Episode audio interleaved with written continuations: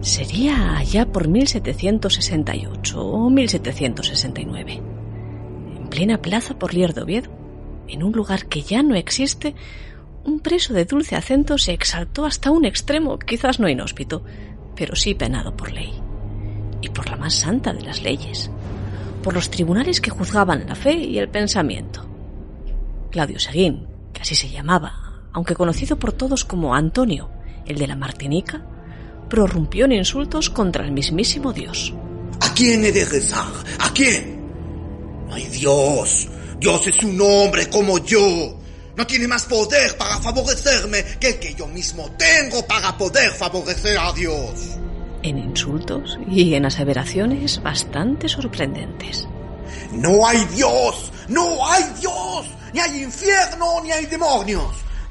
Y además, Lucifer es mi primo.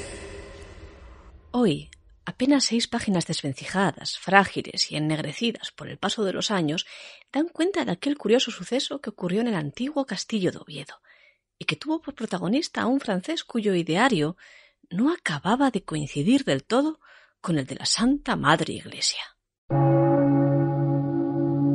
Por contextualizar, todo esto que les voy a contar ocurre año arriba, año abajo, en 1770. Esa es la fecha en que Antonio N., en nombre supuesto, o Claudio Seguín, en nombre real, es juzgado por el Santo Tribunal de la Inquisición. Es el mismo año en que una princesa adolescente llega a la corte francesa para casarse con el futuro rey. Si les digo que su nombre era María Antonieta, ya comenzamos a cuadrar fechas. A Jovellanos aún le quedaban unas cuantas primaveras para redactar su informe sobre la ley agraria. En Alemania nacía un niño que revolucionaría la música. Se llamaba Ludwig van Beethoven. Y aquí, bajo el reinado de Carlos III, se compuso la Marcha Granadera, germen de cierto son que a buen seguro les va a sonar un poco. Ese año el francés Claudio Seguin comienza a manifestar cierto hartazgo de llevar cuatro o cinco inviernos, y sin pretenderlo, en nuestra tierra, en Asturias. ¿Y de qué forma? Que ni hay Dios, ni hay demonios, hombre, ni cielo, ni infierno. Ocurre en la cárcel del castillo de Oviedo, de uno que ya no existe y que se levantaba por aquel entonces en lo que hoy conocemos como Plaza Porlier aquella fortaleza, que ha sido muy bien estudiada recientemente por Evaristo Martínez Radío, había sido construida en la corte del rey Alfonso III, en el siglo IX, para proteger la capital de los ataques normandos, de los vikingos. En época de nuestro protagonista, Claudio Seguín, ya habían pasado unos cuantos años y estaba a punto de desaparecer. Lo haría en la Guerra de Independencia, en el siglo XIX. Pero en lo que hoy, en lo que ahora nos ocupa, su función era la de cárcel de varones. Mire, señor, yo he delinquido como hombre, eso no se lo voy a negar.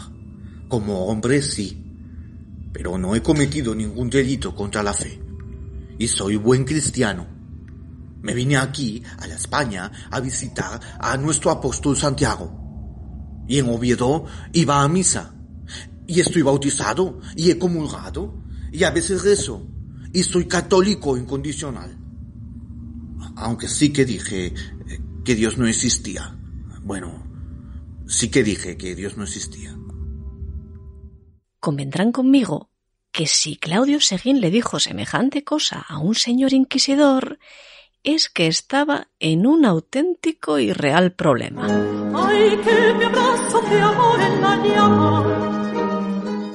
Aunque la cosa no se crean, probablemente no pasó a mayores.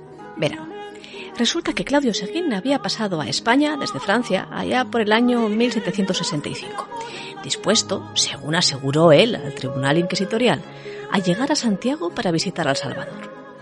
Era, decían, decía él también, un hombre culto, un artista que tejía y que pintaba lienzos, platero, latonero y también buhonero en algunas ocasiones, que durante ocho años había rondado el país galo con su padre vendiendo libros, siendo analfabeto y que llevado por conocer los misterios que encerraban aquellas páginas, aprendió a leer solo, sin maestro, ni clases, ni pupitres. Con 28 años decide venir a España y ahí, ahí empiezan todos sus problemas, que no son pocos ni mucho menos. Vine con el fin de visitar a Santiago. Pasé por la Vizcaya a Santander, después a Oviedo.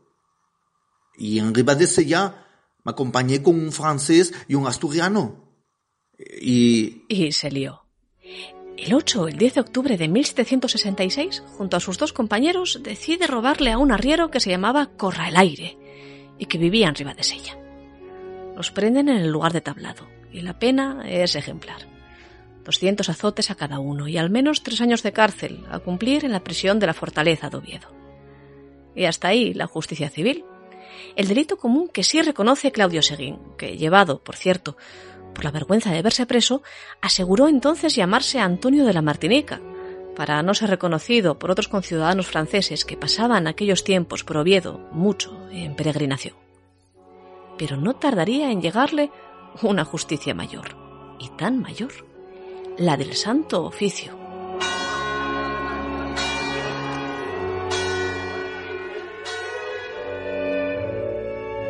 La primera denuncia llegó el 22 de febrero de 1769. Joseph Rodríguez, de 41 años, acusa al reo Antonio de la Martinica, que a lo largo del juicio confesará llamarse, en realidad, Claudio Seguín, de que, hallándose en la prisión del Real Castillo de Oviedo, en el patio, con varios presos, el francés había dicho que no había ni Dios ni demonios, y en esa y en otras ocasiones que la verdadera religión es la de Moisés, la antigua, que si ésta no había sido buena ley, ¿por qué la observaron entonces los antiguos padres? Es decir, la religión judía.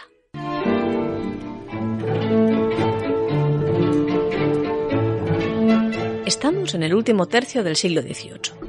Claudio Seguín ha tenido mala suerte, porque para ese entonces el antisemitismo comienza a mirarse ya con malos ojos por parte de los ministros ilustrados. Han llegado las luces a España, por fin, pero no del todo. Y eso de que nuestro Claudio Seguín contemple con buenos ojos la palabra de Moisés, que liberara en tiempos al pueblo hebreo, pues como que no. Y menos para el Tribunal de la Santa Inquisición. A Seguín lo va a juzgar el inquisidor fiscal de Valladolid, como suele ocurrir con los casos habidos en Asturias. Pero eran ya horas bajas para el tribunal, que, para dirimir sobre los problemas de la ortodoxia católica, implantaran en 1478 los reyes católicos quedaban ya pocos judíos, porque se les había expulsado en 1492, poco después. Las religiones minoritarias eran eso, muy minoritarias.